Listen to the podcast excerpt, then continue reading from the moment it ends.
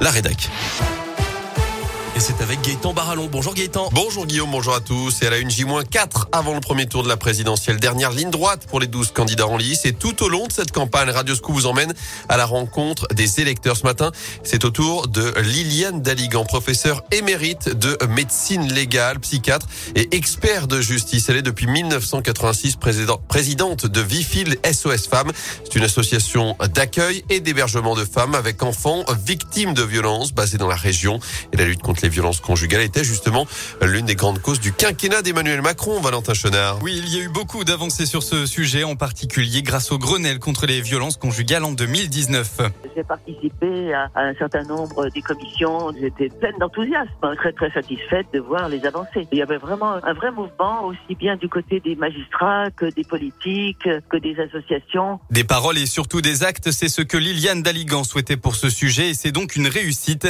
En revanche, pour le prochain quinquennat, sa priorité, c'est la santé. Pour réformer la santé en France, qui est très souffrante, qui est en, grand danger et qui va euh, vraiment à sa perdition.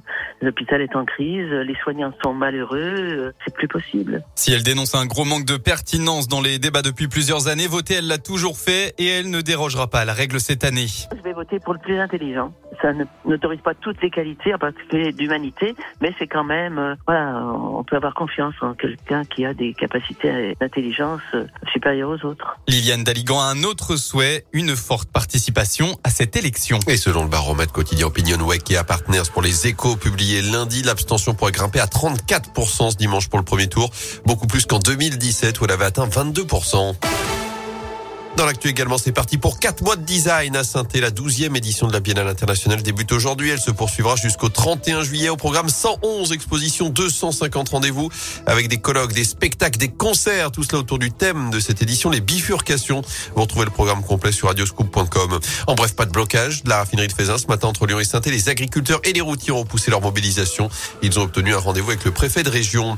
Les suites de l'accident sur la 72 samedi à saint une voiture était partie en tonneau à hauteur de la sortie de Sorbier le conducteur âgé d'une trentaine d'années n'avait pas survécu. Ces deux passagers, un homme et une femme, avaient aussi été grièvement blessés, mais sont désormais hors danger. D'après le progrès, la vitesse serait en cause dans ce drame. Les enquêteurs attendent les résultats des analyses toxicologiques pour confirmer leur piste.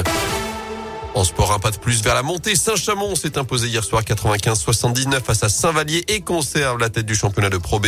Prochain rendez-vous vendredi à Nantes, alors qu'en Pro A, Rouen recevra Paris à la Halle Vacheresse.